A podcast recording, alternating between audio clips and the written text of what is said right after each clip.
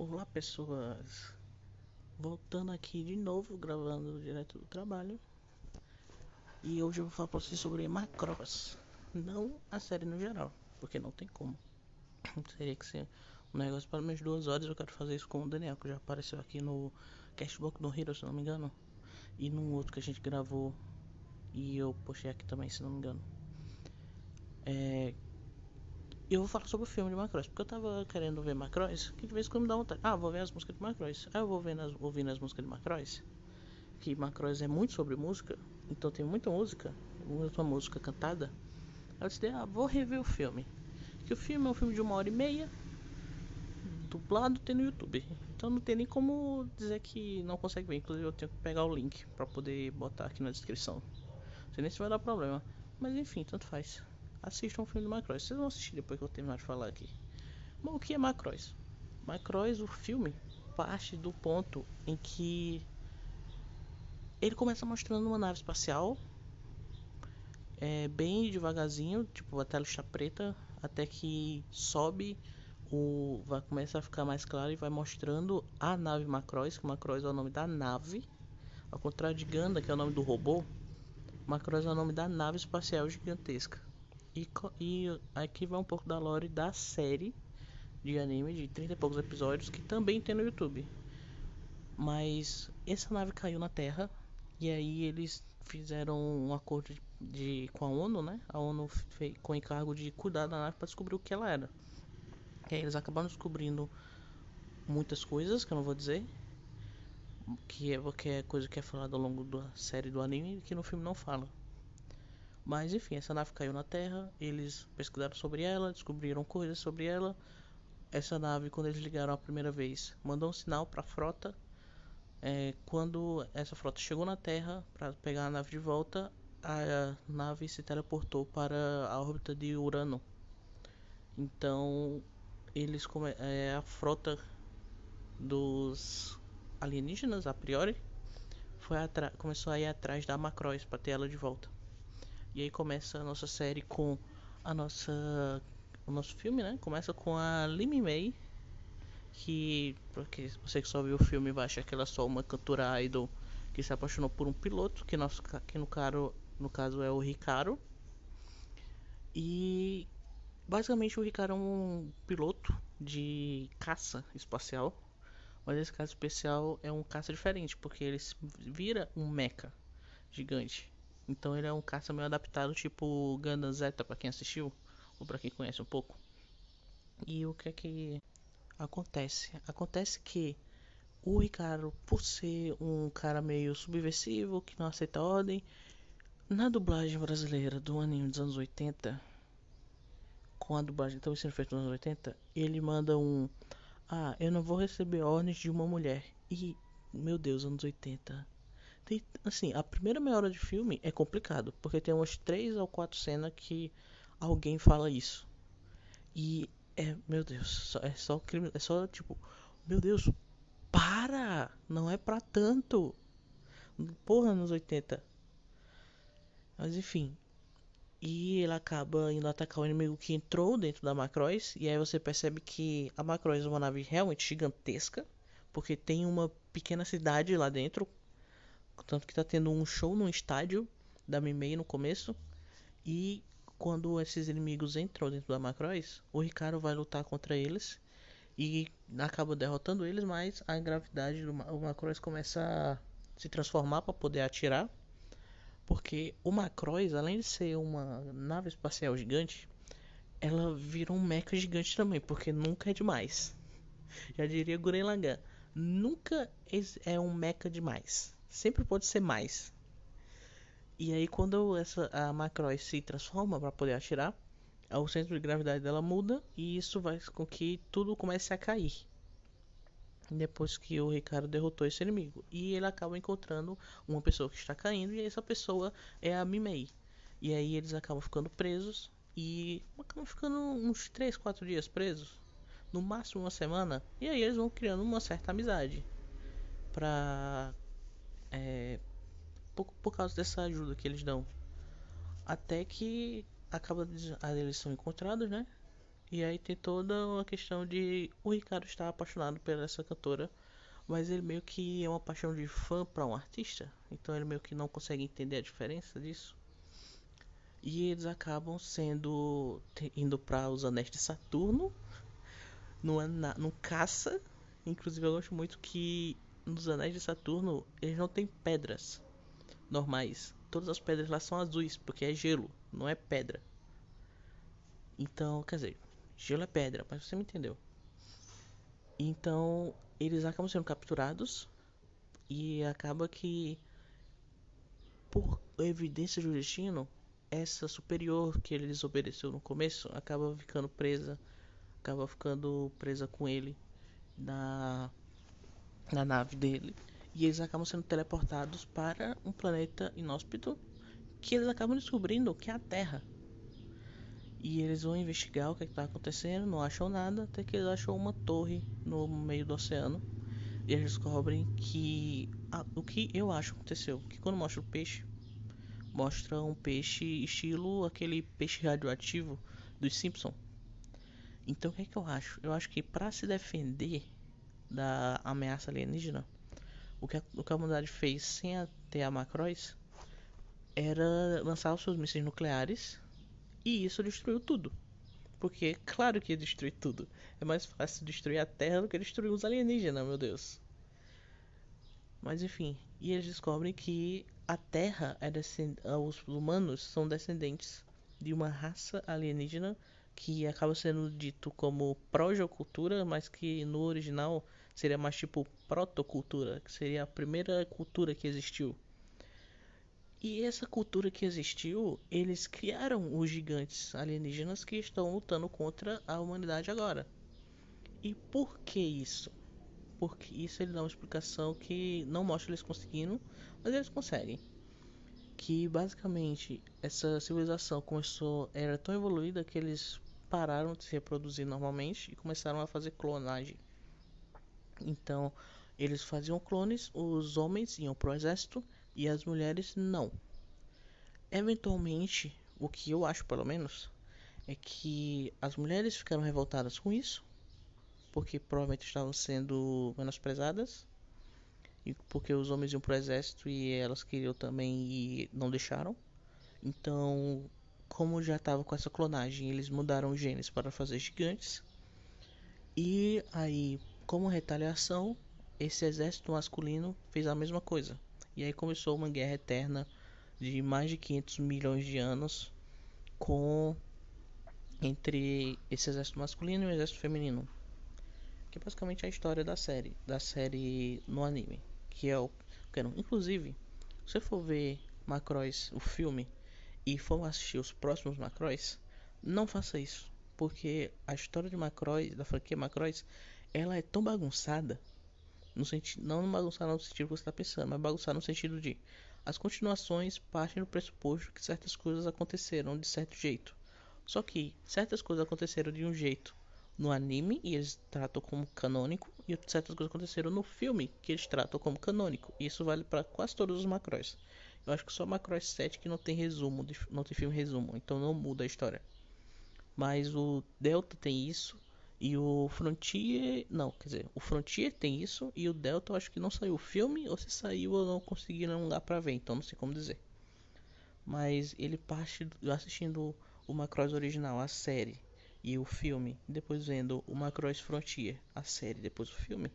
Você percebe que tem coisas que eles tratam como canônico que não aconteceram. Que só aconteceram em uma das interpretações da história. Então, esse exército masculino acaba é, descobrindo a protocultura, acaba tendo resquício ainda da protocultura, mas a protocultura não existe mais. E basicamente a questão da, desses alienígenas gigantescos, dessa luta entre o exército masculino e o exército feminino, é que e como eles perderam a conexão com a protocultura e eles são clones, eles nunca aprenderam o que é cultura, de fato. A única coisa que eles sabem é lutar. Tanto que tem várias cenas de eles não entendendo o que está sendo feito. Primeiro, eles não entendem como homem e mulher podem estar juntos. Segundo, eles não entendem o que é piadas, que só sabem guerrear. eles não sabem a, o que é diferenciar, é, não sabem o que é música. eles ficam com medo, eles ficam transtornados. Inclusive é engraçado que eles ficam transtornados quando vem uma e uma mulher se beijando. É muito engraçado. Porque é só uma cultura diferente, eles não têm isso. Mas de fato, isso em algumas culturas alienígenas talvez não seja uma coisa comum. E aí como eles acabam tendo parte da protocultura do exército masculino e na Terra eles acham parte da protocultura também, eles acabam juntando partes diferentes. E o que são essas partes diferentes? São o que nós conhecemos como música, porque se os alienígenas gigantes eles não têm é, cultura nenhuma, eles só sabem guerrear, quem dirá música? Então eles não têm música. A música afeta eles de um jeito que eles não entendem. Porque eles são clones, são todos clones. Então o que acontece é que ele tem essa música para salvar um, uma apresentação de música que vai salvar o mundo. Desculpa, o alarme tocou. Mas não só isso, porque essa apresentação que vai, porque essa apresentação que vai salvar o mundo não é necessariamente vou cantar e vai tudo dar bem. Não, que é uma coisa que, por exemplo, muito filme da Disney faz, que é vou botar música e a música resolve o problema. Mas aqui não. O que acontece é que a música desnorteia o inimigo, manipula ele é, emocionalmente de um jeito que ele fica mais vulnerável e com isso o Ricardo pode ir lá e dar um tiro na cara do ser alienígena ancião gigante. E você pode estar se perguntando se falar o que eu estou falando não é muito spoiler. E é muito spoiler sim, mas o jeito que é feito é muito interessante de você ver. E o que é a essência da franquia Macross? A essência da franquia Macross é a mesma, a mesma essência de Ganda, que é para acabar com as guerras, você tem que ter uma situação empática e uma situação de cultura é, entendimento da cultura, porque esse parte do pressuposto que a guerra acontece por causa de cultura, filosofias culturais diferentes. No Uganda, essas filosofias culturais diferentes geram a guerra deles e o jeito que o autor bota para acabar com isso é um jeito empático de você literalmente poder sentir e entender tudo o que se passa na cabeça, no corpo de outra pessoa que está perto de você, que esse é o poder do Type, é o poder da empatia máxima.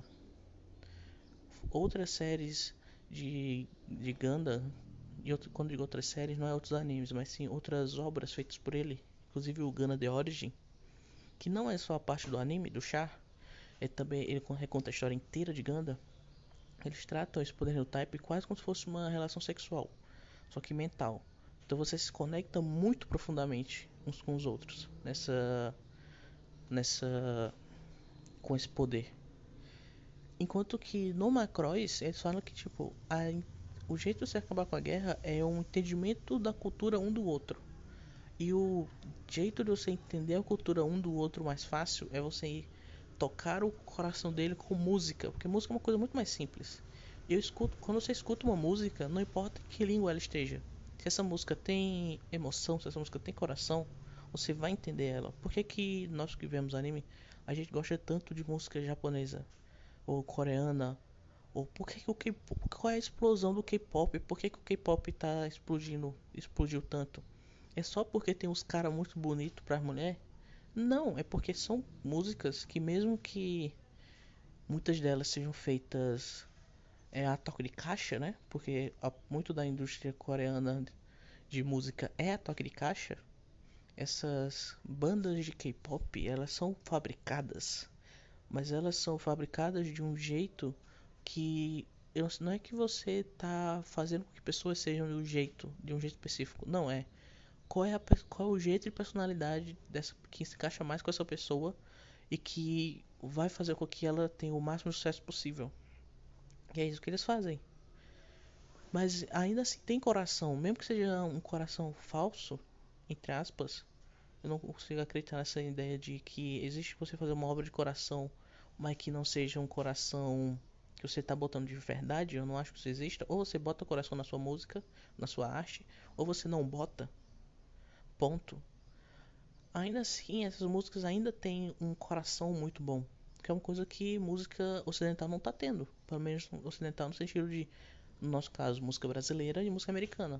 Eu não consigo olhar uma música brasileira e ver que tem coração nela. Eu não consigo ouvir, uma música em inglês e achar que eu tenho coração nela.